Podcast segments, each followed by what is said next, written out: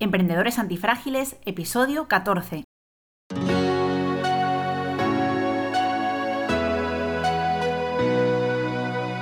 Hola, bienvenidos a un nuevo episodio de Emprendedores Antifrágiles, donde aprenderás cómo hacer crecer tu negocio a través de ejemplos reales de nuestros invitados emprendedores. Sacaremos a la luz la realidad sin edulcorar del emprendimiento y los negocios. Trataremos problemas reales que aparecen a la hora de hacer crecer un negocio, estrategias que no salieron del todo bien y sobre todo aprenderás cómo salir reforzado de estas situaciones y convertirte en un emprendedor antifrágil. Somos Lucía Ortega y Paco Lodeiro, fundadores de la agencia de marketing de crecimiento Ortega y Lodeiro. Si tienes un negocio o quieres emprender, te ayudaremos a crear un sistema de marketing y mejorar tu visibilidad, confianza y conversión a largo plazo. Contacta con nosotros en ortegaylodeiro.com. Hoy inauguramos la segunda temporada del podcast que ya nos iba tocando, con un invitado que nos va a dejar indiferentes. Él es Rafael Llevat. Rafael es Executive Thinker. Él nos lo va a explicar mejor por si no suena, es un, un, término nuevo, pero para que os ubiquéis, él se dedica a generar y desarrollar ideas para hacer crecer empresas, aumentando sus ventas y el valor de la marca. Lo consigue reorganizando y transformándolas desde la imagen corporativa a la mentalidad de sus propietarios. También, por otro lado, desarrolla ideas de negocio casi en serie desde hace 20 años y ha dirigido proyectos digitales, productos físicos, espacios comerciales y gestionado proyectos en países árabes o Latinoamérica. Además, ha creado distintos programas orientados al desarrollo personal y destacaría personalmente que es una persona que consigue simplificar grandes problemas con soluciones creativas y eficaces. Bienvenido, Rafael. Hola, buenos días. ¿Qué tal, Lucía? ¿Qué tal, Paco? Muy bien, encantados, encantados de tenerte aquí. Totalmente. Y bueno, vamos a empezar por la primera pregunta, que además con esta descripción me imagino que nuestros oyentes tendrán mucha curiosidad por saber cómo es tu día a día como emprendedor. Bueno, pues la verdad es que es muy variado, porque depende de lo que haya planificado en la agenda. Eso quiere decir que puedo empezar con reuniones con empresarios a las seis y media de la mañana, continuar con masterminds, tener reuniones de clientes, estar diseñando, estar pensando una estrategia, eh, haciendo un curso, leyendo, etcétera, etcétera. O sea que la verdad es que no tengo ningún día que sea igual que otro. Aunque sí que hay días que tengo ciertas cosas planificadas, como por ejemplo los martes suelo hacer más gestiones comerciales, los tengo más dedicado a hacer pues contactos nuevos, visitas, etcétera, etcétera, pero cada día es totalmente diferente. Y mm, bueno, hemos, te hemos presentado al principio, hemos hecho un resumen de todo lo que has hecho, pero yo creo que eh, la gran pregunta sería, en tu caso, ¿por qué empezaste a emprender? ¿Cómo te decidiste pues, a montar tus propios negocios en lugar de trabajar para otras personas? Vale, pues Mira, fue un poco por inercia. La verdad es que yo siempre he sido muy creativo e inquieto y como, bueno, pues como tú has dicho antes, siempre estoy emprendiendo y haciendo cosas, ¿no? Eso sale de un poco, yo creo que observar el mundo de una forma diferente y ver que hay formas de solucionar necesidades y de hacer cosas de otra forma para obtener mejores resultados. Ha sido un poco así. Empecé haciendo, digamos, servicios de diseño y, bueno, una cosa va llevando a la otra, digamos, ¿no? Empecé haciendo tarjetas de visita y, bueno, todo eso ha llevado un camino hasta donde sigo ahora. Y en estos inicios, ¿cuáles dirías que fueron los principales obstáculos que te encontraste a la hora de emprender? Bueno, pues los obstáculos fueron no tener a nadie a quien preguntar, porque claro, cuando tú emprendes eh, también son cosas nuevas y si además piensas de una manera diferente, pues no te suelen valer los modelos habituales, digamos, de, de negocio, ¿no? Y luego, la otra cosa que diría que también era un obstáculo era la mentalidad, o sea, qué se puede hacer y qué no, y qué posibilidades existen. Y os voy a poner un ejemplo. Yo empecé con un cliente, digamos, más la carrera que llevo hasta ahora, ¿no? De servicio a empresas, haciendo unas tarjetas de visita. Luego, haciéndole retulación, luego un diseño de una cosa, luego de otra. De hecho, me di de alta de autónomo y pedí al mismo tiempo los papeles para hacer la baja porque pensaba que solo estaría un mes, o sea, era para hacer una factura. Y eso ya no recuerdo los años que hace. Y hablando con un amigo que era muy, muy empresario, me dice, oye, ofréceles un servicio que sea mensual y les cobras tanto dinero y les vas a ver una vez a la semana. Y yo pensé, vamos, eso no puede ser. Eh, estás diciendo que les cobre por una mañana a la semana lo que la gente cobra por un mes. Y él me dice, bueno, ¿qué tienes que perder? Inténtalo. Y lo intenté y me salió bien. Ahí me di cuenta que la manera de pensar es lo que te limita y lo que te permite o no hacer muchas de las cosas que crees. Y bueno, nos has contado tus primeros obstáculos, pero también nos gustaría saber, y sobre todo viendo que fuiste dándote cuenta, ¿no? De según avanzabas, cuáles han sido tus mayores errores y qué has aprendido con ellos, cómo las has afrontado y qué has sacado de estos errores durante tus inicios. Mira, mis primeros errores, o el más grande, por así decirlo, sería el no tener foco. Al ser muy creativo y por usar una palabra que ahora ya conoce mucha gente, multipotencial, eso hace que tu energía esté muy dispersa que de eso también viene un poco el nombre de Executive Thinkers, que si quieres también lo puedo explicar. Sí, sí. Pues mira, Executive Thinker viene de que al hacer, saber hacer tantas cosas, porque durante todos estos años, pues bueno, pues sabes hacer diseño web, imágenes corporativas, tiendas completas, analizar negocios, desarrollar estrategias, etcétera, etcétera. Cuando la gente me preguntaba, bueno, ¿tú qué eres? Era bastante complicado responder. Yo creo que habrá muchas personas que se encuentren en este caso. Entonces, en un momento de la vida y buscando mucho, decidí contratar una empresa de recursos humanos que se dedican a, bueno, son headhunters, ¿no? Y se dedican a recolocar directivos y tal. Y pensé, ostras, esta tal vez sea la mejor opción para que ellos me digan en qué departamento, en qué lugar estaría y por tanto sabré definir más bien qué soy. Bueno, pues hice todo el proceso, los test psicológicos, etcétera, etcétera, las entrevistas y llegaron a la conclusión de que no sabían dónde ponerme. Entonces me dijeron, mira, tú eres una nueva, digamos así, profesión, con lo cual tienes que inventar un término que te defina. O sea, que había vuelto un poco al, punto de partida. Pero bueno, sí que había recogido algunas ideas por el camino. Entonces, tuve una conversación una vez muy interesante porque pedí hablar y conseguí hablar con varias personas importantes. Una de ellas es Alfonso Cornella y me dijo, mm, tú eres un tío atípico en el sentido de que eres muy thinker, y normalmente los que piensan no se dedican a ejecutar, pero tú eres muy ejecutivo, o sea, eres capaz de pasar de una idea, construirla, aunque sea físicamente, y venderla, desarrollarla, darle una vuelta, etcétera, etcétera, ¿no? Y bueno, con mucho análisis y pensamiento, pues llegué a la, conclusión de que era un pensador ejecutivo. Y de ahí el término executive thinker, que incluso registré, y, es el que utilizo un poco para definirme.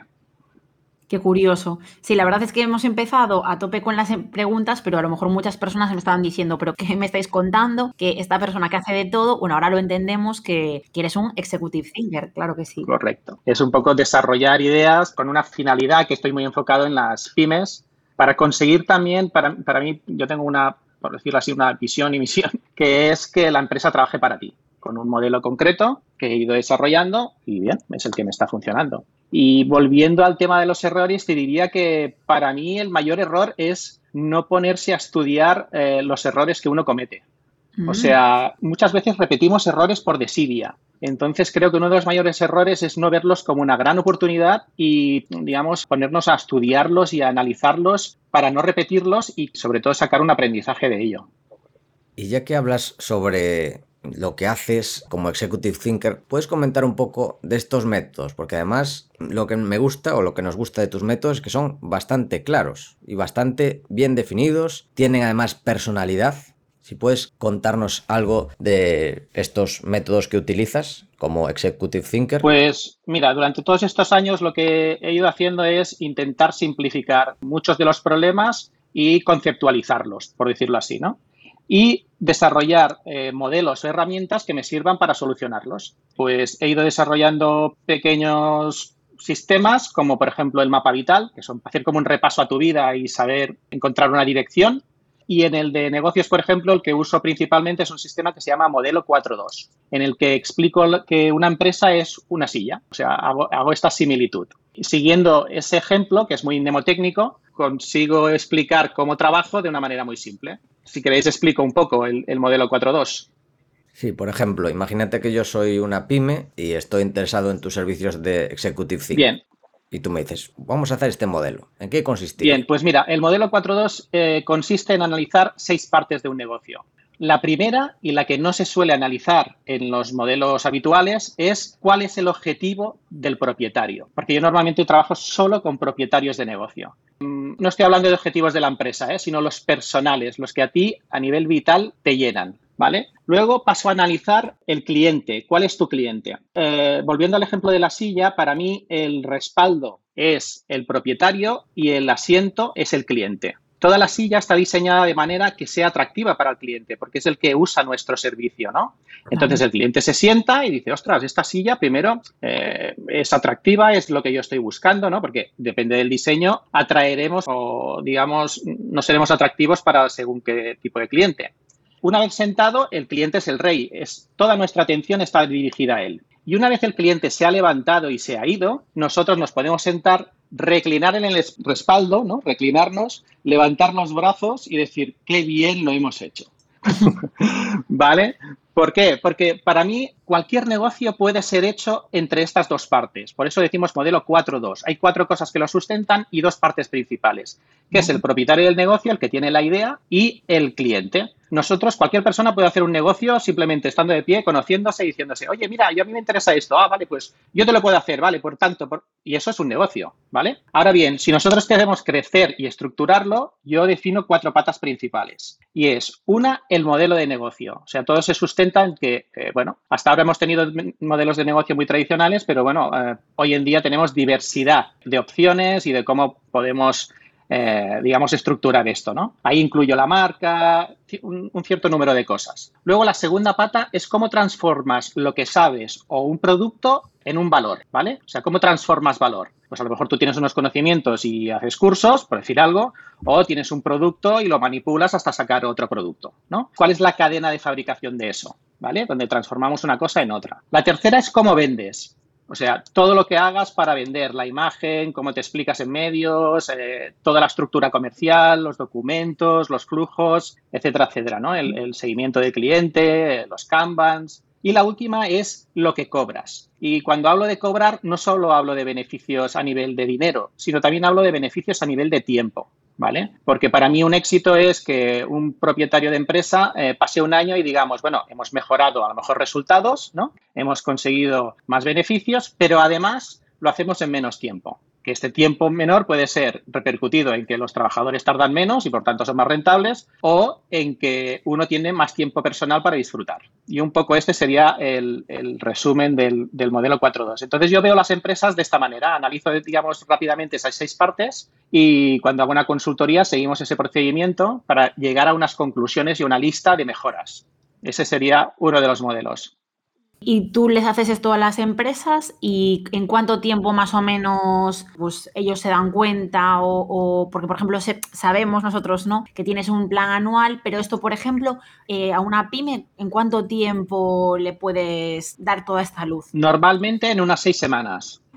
Este es el tiempo que se hace. Normalmente se hacen cuatro sesiones, pueden ser online o presenciales si, si, vivimos cerca de alguna manera, ¿no? Después de eso, con esa lista de conclusiones, como tú bien dices, pues lo que hago es, si el cliente quiere un acompañamiento, que ese sería mi tercer servicio, yo lo que hago es ofrecer tres servicios. Uno es el de consultoría, el segundo es este análisis de la empresa con el modelo 4.2 y el tercero es el plan A12, que es que llevo muchísimos años haciéndolo, que es un plan en el que cada mes vamos ejecutando pasos de mejora continua para llegar a este cambio eh, muy integral de la empresa la verdad es que en seis semanas me parece poquísimo tiempo para de repente ver todo esto. Sí, lo que pasa es que se trata de hacerlo simple porque si no nos complicamos y lo que tenemos que tener son los indicadores. Por ejemplo, yo en, después de un análisis puedo ver que a lo mejor un cliente tiene una necesidad muy específica en recursos humanos, ¿no? Que tiene un problema muy grande, que requiere un trabajo más profundo. Entonces buscaría también profesionales más específicos en ese tema y desarrollaríamos un plan de mejora más específico en, en ese punto, ¿no? Pero todo eso luego, si lo planteamos en el plan A12, queda incluido y el cliente va viendo cómo se va progresando de una manera continua y constante.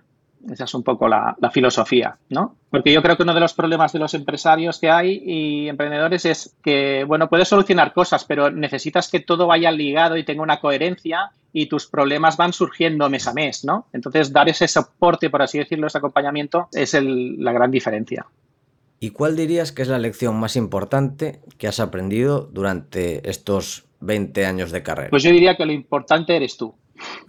Quiere decir que pensamos mucho en el negocio, en hacerlo crecer, en, en todo esto, en conseguir resultado y yo creo que lo que no hay que olvidar, por eso es el motivo de que el modelo 4.2 empiece preguntándote a ti qué es lo que quieres, es, es tú, es tu vida, es tu salud, tu entorno y tus objetivos personales, porque tenemos una tendencia a fijarnos en lo que, no sé, en lo que les va bien a los demás pero no nos damos cuenta de que lo que le va bien al otro no tiene por qué ser bueno para ti, o ir contigo, o, tener esos mismos objetivos. Entonces, yo creo que mucha gente tenemos objetivos que no son nuestros, son porque los hemos visto, o porque nos han dicho que son muy buenos, o etcétera, etcétera. Entonces, yo lo que creo es eso, que hay que hacer un trabajo más de introspección en el negocio, ¿eh? porque si no, muchas veces yo tengo clientes que su empresa es como su enemigo. O sea, mm, he tenido clientes que se ganan muy bien la vida y me decían que eso era un problema para ellos, porque en realidad no gustaba lo que estaban haciendo. Entonces hay que procurar hacer las paces, ver cómo, cómo tu empresa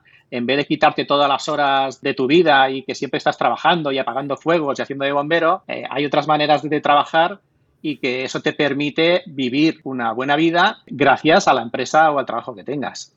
Seguro que alguno de nuestros oyentes se está sintiendo reflejado. Luego ya daremos los datos para contactar con Rafael. Y la siguiente pregunta, Rafael, sería, ya nos has hablado de algún, de algún cliente, que no sé si será el caso, pero eh, ¿cuáles dirías que son tus emprendedores de referencia? Pueden ser famosos, pueden ser conocidos o internacionales o históricos, como aún nos han dicho. ¿Cuáles son? ¿En, quién te miras tú? ¿A quién, ¿A quién sigues? Bueno, pues mira, yo la verdad es que tengo un emprendedor para mí que ha sido de referencia siempre y es un tío mío el meu que es un señor que a mí yo creo que me ha enseñado una cosa muy importante, que es, mm, porque además me dijo una frase una vez, eh, porque yo le decía, oye, me han propuesto hacer esto, pero yo no lo, no lo sé y tal, y, era bastante joven, ¿eh? Y me dijo, tú cuando te digan de hacer algo, tú di que sí, y luego aprendes a hacerlo y lo haces. Oye, pues me lo creí, y la verdad es que he hecho muchas cosas con esa idea. y he aprendido mucho de él en el sentido de observar, hacer las cosas simples y usar la lógica y para mí ha sido un referente. No es digital, no es conocido, no hace podcast, pero a mí me vale y es el que me da una gran referencia. Qué guay. Pero bueno, ahora también digamos que te has concentrado más. Ahora ya no dices a todo que sí. Digamos que esto era el principio y ahora ya que has dicho mucho que sí, ya sabes qué es lo que te gusta, ¿no? Correcto. Eso ha sido un, gran proceso para mí en mi vida, ¿eh? Porque decía, si tienes facilidad para hacer muchas cosas y se te dan bien, pues dices, ostras, podría hacer esto, podría hacer aquello y tal, ¿no? Entonces, bueno, te vas dando cuenta que tu valor no es hacer, sino la visión que tienes de las cosas y que puedes estructurarlas rápidamente darles un paso a paso práctico y que luego puedes darle un seguimiento para que eso se realice, ¿no? Y, sin duda, el foco es súper importante para sacar resultados. Yo eso me ha costado muchísimo entenderlo, ¿eh? La verdad, ¿eh? y me ha hecho sufrir mucho. Sí, para mí la clave es al principio decir que sí, quizá no a todo, pero decir a casi todo que sí, y luego a medida que ya vas encontrando tu camino, que digamos que decir que sí, lo que te da es información para conocerte a ti mismo y donde aportas valor y lo que te gusta. Y luego cuando ya has dicho que sí muchas cosas, ya tienes esa información, ya puedes enfocarte y descubrir lo que eres, lo que quieres ser, en tu caso, un executive thinker. Totalmente de acuerdo contigo, Paco. Además, hay que entender que todo tiene sus fases y no todo sirve para la misma fase. Mira, me acuerdo una frase de mi tío, el que he dicho, el tío Tamili, que me dijo, si tú vas mal, tu empresa va bien. Y si tú vas bien, tu empresa va mal. Esto eh, era una frase que no entendía. Es lo que pasa, ¿no? Que a veces hay gente mayor que te dice cosas y lo escucho, pero no, no lo pillo. Bueno, hace tiempo que en una fase de emprendedor esto lo entiendo muy bien. Quiere decir, si tú ves que tienes un competidor que es un emprendedor y empieza a ganar dinero, ¿no? Empieza a facturar, empieza a trabajar y su empresa ves que él está, por ejemplo, comprándose un coche nuevo, ves que su vida está yendo muy bien, su empresa va mal porque estás sacando los beneficios de la empresa. No sé si me explico. En cambio, si tú vas mal, que quiere decir que no estás gastando, estás diciendo, jolín, me tengo que esperar, jolín, necesito más tiempo y tal, tu empresa va bien. No sé si es un, es un poco complicado, complicado de entender. Al final es tema de, yo creo que lo hemos hablado también en algún episodio, de, de, los beneficios a corto plazo que muchas veces buscamos siempre la satisfacción instantánea y al final en las empresas pues hay que esperar, hay que tener sus reservas, hay que tener ahorro, hay que reinvertirlo para que luego al final vaya mejor, no, no obsesionarse con ese éxito rápido. Correcto. Que marcaja, que diría eh, Paco más empresarialmente. Pero sí, sí, absolutamente pero parece curioso la sabiduría. Sí, es que a veces hay gente que ha sido agricultora y acabando siendo gran empresario que tienen grandes perlas de sabiduría, ¿no? En ver la vida más simple de lo que nosotros pensamos que es. Sí, el sentido común que decías antes, ¿no? La lógica, lo importante que es a veces en esta era de startups, etcétera, y el pensar de verdad de manera práctica, a veces es muchísimo más importante que todas las herramientas que tengas o los títulos, etcétera. Correcto. Bueno, pues hablando de herramientas, ¿cuáles dirías que son las herramientas imprescindibles para ti en tu día a día? Vale, pues para mí, mira, la primera es el calendario. Puede ser el calendario de Google o el cal de Mac, el que sea. Bueno, yo lo uso con un sistema propio que se llama Calendar.io, ¿vale? Que es un sistema de time blocking adaptado un poco a mi flujo de emociones que tenga durante los días, ¿vale? Con lo cual no me obsesiono para hacer las cosas exactamente a la hora porque a mí eso no me funciona. Y entonces me voy, digamos, gestionando las tareas de la semana de una manera pues más dinámica, ¿vale? Y además me sirve para tener pues todo un registro de en qué voy ocupando el tiempo y es como mi diario personal también y se hace de una forma muy práctica. Luego la otra aplicación para mí es Google Chrome, sin duda, y todos sus extras. Y el gran descubrimiento de estos dos últimos años para mí ha sido Notion, que es como un santo grial para mí. Además de utilizar WhatsApp, Gmail Contacts, y para mí esas serían las aplicaciones a nivel de software. A nivel de hardware, te diría que una libreta de notas, un portátil o Chromebook, que hoy en día con un Chromebook yo soy capaz de hacer, te diría que el 85% de mi trabajo, y un móvil. Con esas cosas puedes hacer muchísimo, muchísimo. Bueno, como siempre, ahí dándole el clavo. Y, tengo que decir que yo el método del calendario, del calendario, lo estoy aplicando, bueno, desde que lo dijiste tú.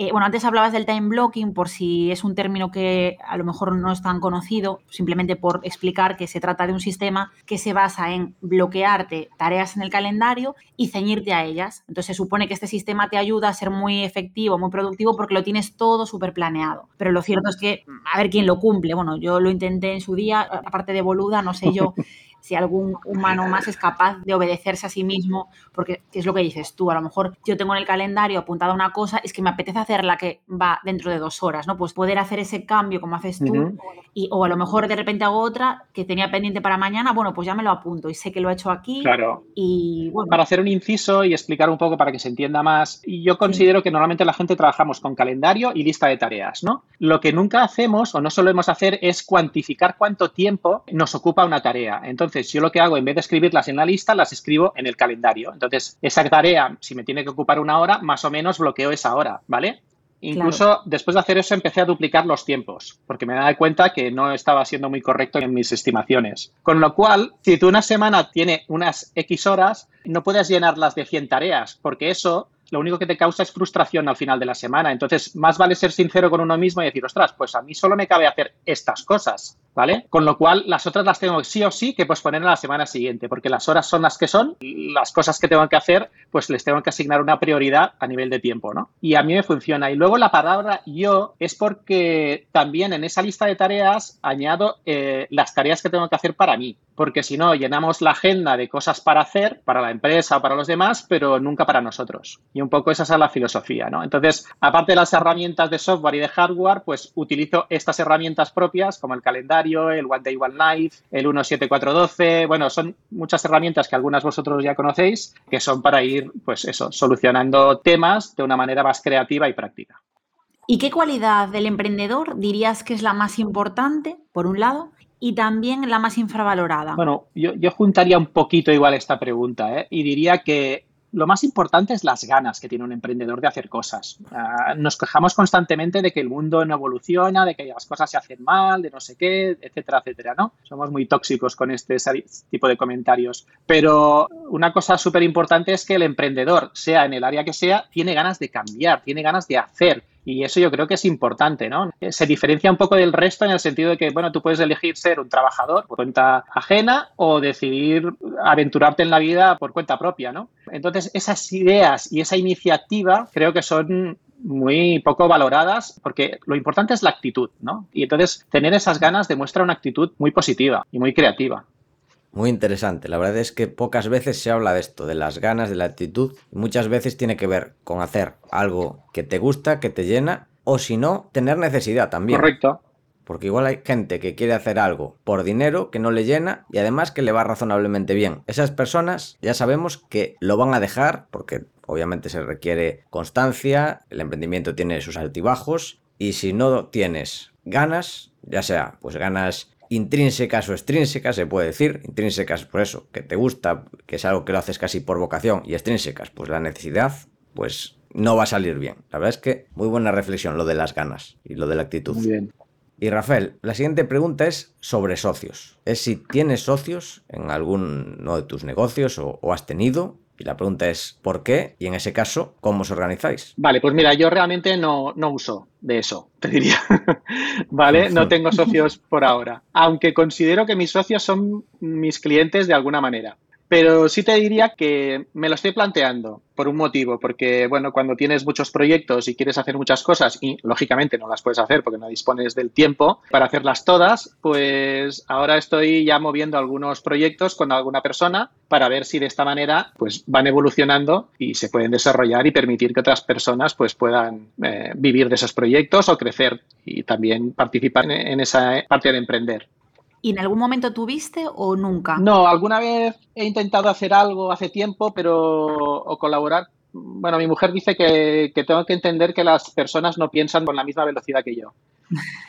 Entonces, eso me estresa un poquito. Entonces, eh, bueno, he hecho un ejercicio, por eso os digo ahora que me planteo las cosas de otra manera, no como socios para, ostras, necesito a alguien para desarrollar esto y tal, ¿no? Sino lo, lo estoy planteando de manera que, pues, oye, hay ideas que tienen muchas probabilidades de funcionar, con lo cual, si yo no la puedo desarrollar, ¿para qué tenerla en el cajón? Puedo encontrar otra persona que se pueda aprovechar de eso en el sentido de poder emprender y de que haya un beneficio que, ayude a, muchas personas a, vivir en la vida, ¿no? Entonces lo, veo más así como un experimento social y oportunidades para todos. Como una manera de distribuir riqueza, porque hay, hay ideas que, que dan riqueza. O sea, tener esta actitud y desarrollar negocios es un beneficio para muchos. Sin duda. Puede ser aquí, eh, pregunto, porque para los oyentes, yo antes cuando te presenté y dije que generabas proyectos casi en serie, lo decía también porque, bueno, tú nos contaste que tienes una lista de negocios ya pensados y listos para montar. Sí. van por aquí los tiros que a lo mejor te planteas, pues aunque no los montes tú todos porque no te daría la vida, de buscar a quien les dé salida ya esto por curiosidad. Y bueno, porque también me encanta, ya lo sabes, este concepto de la lista de negocios me fascina. Pues sí, cuando he visto que la lista de ideas de negocio se acumulan a más de 300, dices, vale, venga, vamos a ser generosos y vamos a decir que 30 eh, tienen posibilidades, ¿no? Y además muchas de ellas son simples de montar, o sea, no necesitan grandes inversiones ni, cosas complicadas, ¿no? Entonces, he hecho de alguna manera un filtro, bueno, por varios motivos, digamos, ¿no? Con varios criterios y esas son las ideas que estoy empezando a, bueno, las tengo en mente, entonces empiezo a conocer persona, ¿no? A, veces hay una sincronicidad con la que dices, ostras, a esta persona, con esta persona podría hacer este negocio que tengo en el cajón, ¿no? Y bueno, eso es lo que estoy haciendo ahora. Encontrar las personas que más se adecúan a la idea, con lo cual hay un gran porcentaje bueno, por ahora todos los que se lo estoy proponiendo, pues hay mucha empatía, porque claro, les ofreces algo que es una continuidad en lo que ya están haciendo o algo en lo que ellos ya conocen o en lo que se desenvolvería muy bien con lo cual es, eh, lo planteo de una manera fácil. ¿no? Y voy a utilizar ahora en uno de los proyectos pues una cosa que hablamos con Paco, que yo le, llamo las cuatro P's de Paco, que sería como el pacto de socios para poder empezar estos proyectos. Qué guay. Que me encantó. Y a nivel de organización, cuando trabajo con colaboradores o lo que decía, clientes, que para mí son mis socios, utilizo Notion. Es la única herramienta que uso y ya prácticamente no uso ni email. O sea, cuando el cliente ve que puede comentar y que es fácil hacerlo, pues eso la verdad es que a mí me ha servido muchísimo y he prescindido de otras herramientas, súper herramientas de productividad y de organización en equipo. Notion igual tenemos que darle una oportunidad, Lucía. Sí, de hecho, bueno, esto no sé si es el, momento concreto para decirlo, pero bueno, nosotros utilizamos Asana también para gestionar el equipo, ahora nos hemos pasado a ClickUp, que son herramientas completísimas, pero justo esta mañana, bueno, me llevé una pequeña decepción porque al final cosas muy útiles parece que tienes que seguir haciendo upgrade y pagando cada vez más, entonces una cosa muy útil que yo pensaba que teníamos con nuestro plan, no, y me enfadé bastante. Entonces, de hecho, eh, justo tengo aquí la pestaña abierta de Notion porque digo, es que dan ganas de irte a algo mucho más fácil y por lo menos en blanco. Sí, a mí lo que me gusta es que, bueno, van añadiendo funciones, la verdad es que están creciendo muchísimo, pero de alguna manera son pocas opciones. Y entonces me gusta porque me lo mantiene simple. O sea, tener límites, en mi caso, creo que es muy práctico, ¿vale? Porque así lo puedes explicar la herramienta muy fácil, puedes hacer un vídeo en 30 segundos diciendo, oye, mira, esto se hace por aquí, por aquí, y lo tienes Eh, vamos, yo en todas las consultorías, los modelos 4.2, eh, el, el, documento que entrego es a través de Notion, los planes A12 también van todos por Notion, o sea, no utilizo ya nada más. Pues sí, yo creo que nos está llamando Paco. Puede ser, pero el problema es el coste de cambio, de, de, aprender, pero Eso sí. la gente que aprende está encantada. O sea, Lo que diría es que hay que, antes de pensar en herramientas, hay que tener más claro cuál es tu proceso de trabajo, ¿no? Eh, lo que decía, vuelvo al modelo 4.2, ¿no? Pero es un poco decir, a ver, ¿qué pasos necesitamos realmente? ¿Qué pasos nos gustaría? Por ejemplo, a veces decimos, no, es que vamos a hacer un informe para el cliente en tal punto, no sé qué, tal, y luego el cliente ni lo mira. Entonces, hay que ser un poco más práctico y simple. Yo creo que, bueno, ya, ya veis, mi filosofía es muy minimalista, ¿no? Y esa es la que te permite tener una convivencia con tu vida y con tu tiempo. No solo a través por filosofía, sino por productividad, yo creo.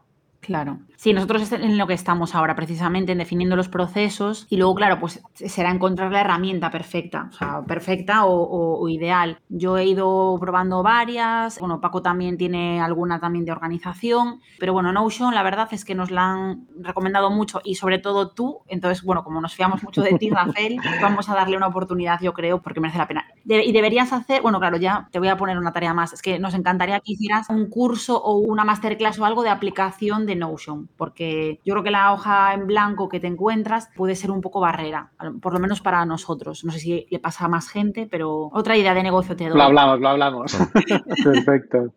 Y bueno, por ir continuando, llegamos aquí a las que llamamos las preguntas finales, esta batería de preguntas que sirven para conocerte un poco más, para conocer tus preferencias. Y empezamos con la primera, que es eh, que, nos, que nos digas pues, un deportista o un equipo histórico de cualquier deporte que te guste o que te inspire. Mm, difícil para mí un poco esto. Lo digo porque no soy muy de, del deporte. Bueno, te diría que solo hay un deporte en el que soy fan, que es del equipo de hockey de Reus. Mm. Soy muy forofo de ello. Aparte de eso, mira, me viene a la mente, había un chico que creo que era guineano, que se presentó en las Olimpiadas de Sydney, creo que fue. Eh, algunos creo que lo recordaréis. Pero dame un segundo y lo, y lo, y lo busco. El nadador. Sí, un nadador. Mira, sí, Eric Moussambani que sí. me encantó y se me quedó en la mente por la actitud que tuvo. O sea, la de presentarse a unas Olimpiadas. ¿Eso qué conlleva para mí? Ese, ese, tío fue un emprendedor brutal. O sea, se debía mirar la normativa que había y dijo, oye, pues yo me puedo presentar. Obviamente no tuvo ninguna posibilidad porque el chico se ahogaba pero todo el mundo lo animó, ¿no? A, a, acabar. Y yo creo que esa es la actitud. O sea, eso es un deportista que marcó, yo creo, un hito de decir, eh, no solo creo en unos valores, ¿no? Sino que los aplico en mi vida, ¿no? Él fue consecuente y dijo, yo no, no, aquí lo importante es participar y no lo que pueda conseguir, ¿no? Y yo creo que él consiguió muchísimo, mucho más que una medalla. Pues no lo conocía, la verdad, a, a este hombre. O sea, lo, lo, miraré. Seguro que hay vídeos en YouTube o... Sí, sí, lo encontrarás seguro. Creo que para las clasificatorias de su país ni siquiera nadó en una piscina, que fue en un lago y el primero que llegó al final se fue a los Juegos Olímpicos, básicamente. Ah, mira, lo estoy viendo, el eh, Eric Musambani, el aprendiz de nadador que emocionó a todo el mundo. Increíble, qué guay. Y para continuar, eh, un artista de cualquier disciplina que te inspire empresarialmente. Bueno, a mí como artistas hay muchos. De hecho, por ejemplo, Picasso.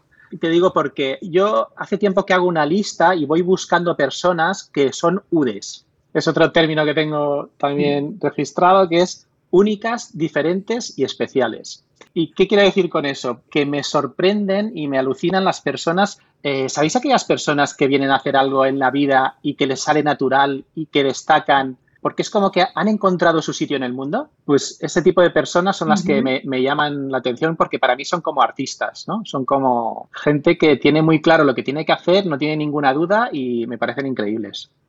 Y Picasso sería una de ellas, entiendo, para ti. Sí, para mí sí. Además es una persona que tiene la frase aquella de que la inspiración te pille trabajando, Ajá. me parece muy indicada y que supo tener un estilo propio, vivir la vida y ser reconocido por ello, sin entrar en cosas muy personales ¿eh? o discutibles. Ya, sí, es que, claro, es que es el problema. Claro, al final que separa al artista, su obra, su persona, que bueno, que claro, él fue, luego a nivel personal fue muy polémico, etc. Claro. Pero bueno, es cierto que es un pintor que supo triunfar en vida, no, no como tantos otros que al final no, no, encontraron ese camino. Y lo que tú dices, que él, pues, aparte es conocidísimo mundialmente, o sea... Sí, a mí hay otros muchos pintores que me encantan, ¿eh? Por ejemplo, René Magritte o, o Dalí o... Podríamos decir muchísimos, ¿no? Pero bueno. Picasso, nos quedamos con Picasso. ¿Y un sitio para comer en una reunión de negocios? ¿Y qué pedirías en este sitio? Pues mira, si tuviera una reunión de negocios, pues claro, lo primero en lo que he pensado es, va, ¿qué sitio así espectacular o impresionante y tal, ¿no? Una terraza en un ático, etc. Pero no, no. Iría a un bar familiar, o sea, en un sitio donde me conocieran y que me sintiera como en casa porque eso lo he hecho muchas veces y es donde puedo pedir una mesa más grande. O sea, eso es lo que pediría. Yo no, pensaría tanto en el comer, porque entonces lo que diría, oye, ¿qué hay del día? ¿O qué me puedes ofrecer? ¿O qué es lo que está más bueno? ¿Qué, qué comerías tú? Pero lo que sí que pediría es una mesa más grande, porque cuando voy a algún sitio necesito normalmente sacar papeles, ordenador y tal, entonces lo que necesito es espacio. ¿Y algún bar familiar con concreto que te guste o que te conozcan o de tu zona que tengas especial cariño y que sepas que te van a poner la mejor mesa? Pues la crepería de Reus, una crepería bretona que hay, que hacen unas crepes de trigo sarraceno que están geniales y con unas combinaciones buenísimas. Genial. ¿Y una canción que te motive para trabajar? Mm, mira, hasta hace poco tenía dos playlists. Una con música porque eso hace tiempo que lo, leí y la verdad es que tiene toda la lógica del mundo y funciona. Uso unas playlists de música repetitiva y sin voces para concentrarme, ¿vale? Aunque cada vez soy más fan del silencio. Y tenía otra playlist de música más para pensar, más épica o más con voces y eso me lleva a un estado más creativo, ¿no? Digamos que hago esta intermitencia, ¿no? En estado creativo, en estado funcional aunque últimamente soy muy fan de una web que hay que te va llevando por ciudades un coche, entonces tienes como un ruido de fondo y puedes escuchar las emisoras de radio del país, con lo cual a veces pues digo, y lo tengo ahí como en un lado de la pantalla y me va llevando pues voy seleccionando la ciudad, ¿no? Puede ser alguna ciudad, pues yo qué sé, Ámsterdam o Nueva York, Barcelona, cualquier ciudad, ¿no? Entonces, además es muy curioso porque como no te enteras de lo que dice la radio de la ciudad, del país en cuestión, pues lo tienes como un poco de fondo y eso me permite concentrarme y, me ayuda a estar más enfocado trabajando. Qué guay. ¿Nos puedes decir qué web es esta? que me ha dado mucha curiosidad. Sí, sí, sí. Si quieres luego te la paso y te envío el, enlace. Vale. Eh, usa como unos vídeos de YouTube de fondo, pero está súper, súper bien. Genial. Sí, mira, bueno, ahora dicha así es Drive and Listen Hero Up. Es muy difícil de así dicha, pero os la envío ahora y la ponéis en todo caso en las notas del programa. Perfecto, genial.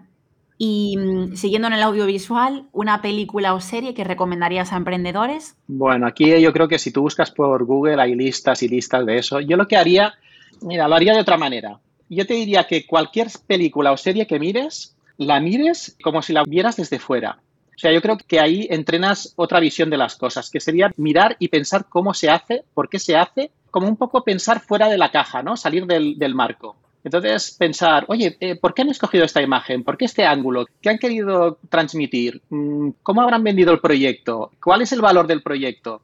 No sé, darle, darle una vuelta. Y si no, también está eh, Netflix Live, que yo llamo Netflix Live, que es, te coges un cojín, te bajas a la calle y observas a la gente y aprendes de ello. Muy bueno. Yo creo que recomendaría esa serie. Qué guay. Yo solo hago normalmente de viaje, que es algo es cierto que a lo mejor en nuestras ciudades yo al menos no practico, pero que si te vas de viaje sí que te apetece ponerte en una terracita o en un paseo marítimo, etcétera, y ver pasar porque te parece todo más distinto. Pero es verdad que eso, pues a lo mejor en nuestras casas también podríamos pues ver a la gente de nuestra ciudad, cómo visten, a dónde van, qué actitud. Sí, porque además seguro que ves que te vas dando cuenta que hay patrones, que hay, bueno, tribus, estilos de vestir, y eso te da cantidad de información, yo creo, aprendes muchísimo. y de alguna manera mirarlo a los otros es mirarte a ti mismo. Muy, muy, muy buena idea. Como siempre ves, Rafael saliéndose de, lo esperado absolutamente. Le preguntamos una peli y terminamos hablando de, analizar a los peatones o a los viandantes de, de la ciudad. Y ya por último, em, un hobby para desconectar del trabajo. Aunque ya nos has dicho que tú no ves el trabajo como una prisión, pero bueno, algo que tú de verdad pues, te sirva para desconectar. Bueno, no sé, se habla mucho de hobbies, ¿no? De que hay que tener hobbies, de que tu trabajo tiene que ser un hobby. No sé, no, estoy muy de acuerdo en, según qué ideas que están detrás de eso, ¿no? Yo creo que lo ideal de un hobby debería ser algo que, o sea, para mí un hobby tiene que ser algo con lo cual pierdes la noción del tiempo, ¿vale? Y para mí el hecho ideal de eso sería que tú lo pudieras integrar cada día en alguna parte de tu día. Por ejemplo, a mí me relaja mucho fregar platos, ¿no? Por tanto, en ese momento desconecto, estoy muy concentrado y no, y no pienso. Entonces me pasa el tiempo. Es un ejemplo tonto, ¿no? Pero yo, no sé, si tuviera que decir, diría que eh, si uno tiene que buscar un hobby, debería ser algo en lo que pierdas la noción del tiempo y que no recibas información, ¿vale? Porque un ejemplo que habría gente diría, no, yo es que veo series o no sé, según qué cosas, pero ahí estás recibiendo cantidad de información y tú no estás descansando. De hecho, el hobby para mí que creo que sería súper importante que todos tuviéramos sería, mira, en catalán hay una frase que dice no fer res, ¿vale? Que es no hacer nada, pero este res cuando lo giras, el RS, leído al revés, es no hacer ser, ¿vale? Sería como no hacer nada para ser. Yo creo que ese sería un hobby que yo hago en algunos minutos, que es no hacer nada. Sí, el dolce farniente, ¿no? Que dicen los, los italianos. Porque es, una cosa que incomoda muchísimo, además, ¿eh? Y creo que es una cosa que, de la cual podemos aprender muchísimo. Sí, es lo típico cuando estás en un restaurante con alguien y esa persona se va al baño, que directamente vamos al móvil, ¿no? Por no estar solos, quietos, si no tienes nada que comer, nada que hacer, nada que mirar. Y eso sí que, eso sí que me he fijado, que yo también lo hago, ¿eh? pero en las mesas y tal siempre pasa. Sí, bueno, la ocupación número uno es mirar el móvil porque parece que estamos incómodos con nosotros mismos. Que además nos comentaste que tenías deberes de este tipo. No sé si puedes comentar un poco esto para que también te conozcan, que eres una persona que se explora a sí mismo. Si ya eres, pues eso, una persona diferente, sigues explorándote y buscar donde en general nadie mira, aunque mucha gente debería hacerlo. Sí, bueno, yo tengo mis hábitos, digamos así, de, de introspección bueno, ahora está muy de moda, ¿no? Hablar de meditación o cosas así, pero bueno, sí tengo mis rutinas en este sentido y tiempos de estudio personal que no tienen nada que ver con el trabajo, sino con el aprender sobre la vida, porque para mí una de las máximas aspiraciones es el comprender, que ahora tenemos muchísima información, pero lo que nos falta es unir puntos, yo creo, para tener coherencia y ser mm, coherentes con nosotros mismos. No sé si es eso a lo que te referías, Paco. Sí, también algo que nos comentaste que tuviste un pequeño mentor o contrataste un mentor que te hacía, es que ahora no recuerdo exactamente. Eh, Detox digital, puede ser, ¿te refieres a eso, Paco? Sí. Que no podías leer ni escribir, o sea, como Exactamente. desconexión, pero absolutamente de impulsos, de música, nos habías contado, ¿no? Que incluso estabas pues, practicando ese silencio para desintoxicarte, entre comillas. Correcto. Sí, sí, yo no paro de hacer cursos para cultivarme en muchos sentidos y, bueno, pues uno de los últimos procesos es estar con un coach mental, por así decirlo, aunque tal vez la palabra no sea muy exacta y no define muy bien, pero en el que, bueno, pues vas haciendo un proceso en el que te vas haciendo un detox digital, vas haciendo unas introspecciones, unos ejercicios y vas desarrollando facultades mentales más concretas, ¿no? Este tipo de actividades o que, digamos, son cosas que casi nadie se plantea, pero tú no solo es que te la plantees, sino que estás constantemente en ese proceso de mejora, no solo exterior, sino también interior. Sí, como te he dicho antes en lo del calendario, yo reservo un tiempo importante durante la semana, cada día, a este tiempo de estudio y de trabajo personal. Y este es el resultado. Lo que podéis escuchar estas respuestas, si no existiera ese proceso, pues seguramente tendrían unas respuestas más comunes, pero no sería Rafael. Exacto. Y bueno, Rafael, volviendo a la actualidad, nos gustaría saber qué es lo que más te sorprendió este último año, qué has aprendido este último año y qué estás intentando aprender en estos momentos. Es una pregunta triple. Mira, te diría que aunque son cosas que ya sabemos o ya nos suenan o ya nos las han dicho, para mí, gracias a esta introspección, la importancia de las ideas. Aunque la gente te dice, a nivel de emprendeduría, ¿no? Te dicen las ideas sin ejecución no valen nada, ¿no? Pero yo me he dado cuenta de que las ideas mueven el mundo.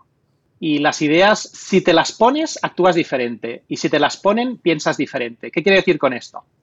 Tú cuando lees un libro y entra una idea nueva en tu cabeza, de repente se crea un espacio nuevo, se crean otras posibilidades. Y cuando tú, por ejemplo, estás viendo noticias, eh, te están poniendo ideas, ¿vale? Y eso también te cambia de alguna manera. Entonces, ahora me doy mucha cuenta o estoy muy atento al tipo de ideas que se mueven tanto en mi mente como veo que se mueven socialmente. Es una cosa que me ha sorprendido. De hecho, esto lo puedes unir con, bueno, pues sabemos que hay cantidad de información que no es información. Yo creo que el año pasado creo que se hablaba que el 60% de la información que había eran falsas. O sea que imaginaros la cantidad de manipulación que hay, ¿no? Yo creo que hay una infoxicación y eso es lo que me ha sorprendido, ¿no? El, ver el poder de las ideas que tienen nosotros y, que permitimos que tenga. Y luego me decías también que qué había aprendido. Vale, pues mira, te lo voy a explicar un poco simbólicamente. He aprendido que simplificar es muy productivo y pienso en un círculo. O sea, en que tener un círculo de mejora constante, porque constantemente vamos como complicando las cosas, ¿no? Y que hay que mantenerse en un círculo de volver a simplificar y volver a simplificar, y, ¿sabes? Eso diría. Luego, a paquetizar. Y cuando digo esto, pienso en un cuadrado, en que nuestros servicios y nuestros productos sean muy concretos, ¿vale? Luego, a combinar y relacionar, que para mí eso es un triángulo, ¿no? En, en cómo las combinaciones de los elementos que tenemos nos dan nuevas posibilidades.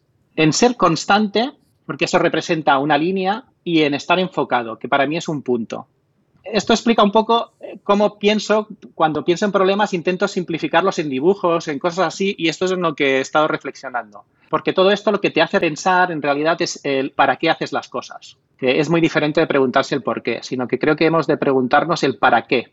Eso es una manera más práctica de hacernos preguntas a nosotros mismos para tener una visión más alineada. Me ha encantado el enfoque geométrico. ¿eh? Es que se te dibuja en la mente, ¿verdad? Me encanta, sí, y sí. Un comentario con relación a lo que decías antes de las ideas, que las ideas, si no se ejecutan, no valen, pero también es cierto que si se ejecutan, valen muchísimo. Digamos que no son incompatibles, pero sí que es cierto que hay como ese desdén por las ideas, pero una mala idea ejecutada no vale nada, incluso es negativa. Correcto. Pues si la idea es buena y la ejecución es buena, eh, hay que hacer, digamos, este equilibrio. Lo que sí que hay, aunque sea más buena o más mala, lo que tú ya has tomado es una acción, has tenido una actitud de empuje y eso tendrá un aprendizaje, que ya es un resultado. Es que estamos constantemente evaluando qué resultado tiene algo, ¿no? Y además nos hacemos una idea como muy clara de, para ser un éxito tiene que tener tal resultado, ¿no? Ostras, yo creo que, mira, haceros una pregunta, ¿las cosas más guays y más importantes de vuestra vida han venido o las habéis provocado? Complicado, suele ser un, un mix. Mm. Sí.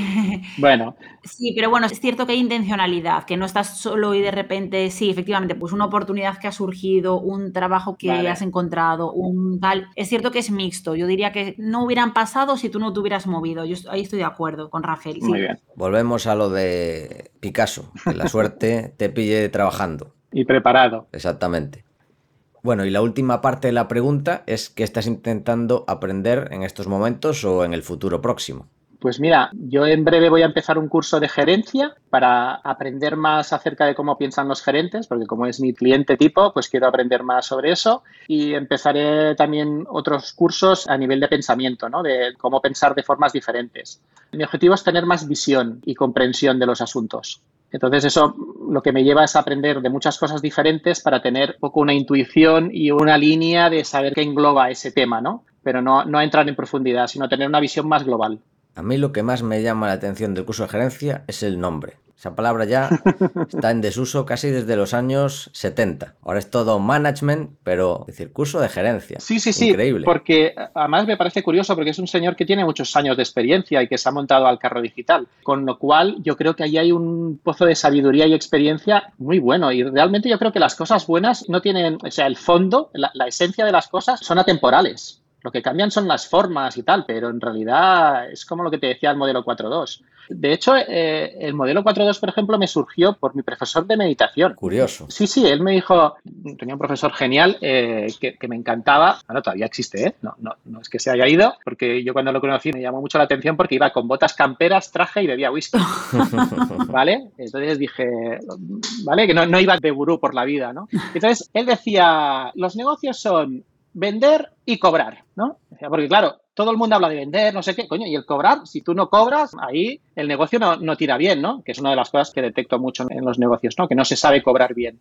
Y de ahí salió mi reflexión de decir, bueno, si yo tengo que resumir un negocio, ¿en qué partes lo tendría que dividir, ¿no? ¿Cuál es el mínimo indivisible, ¿no? Y de ahí salió esa visión. Una vez más, aquí es eh, que la inspiración te pille trabajando. Haces cosas y te surgen otras cosas, inesperadamente. Muy interesante.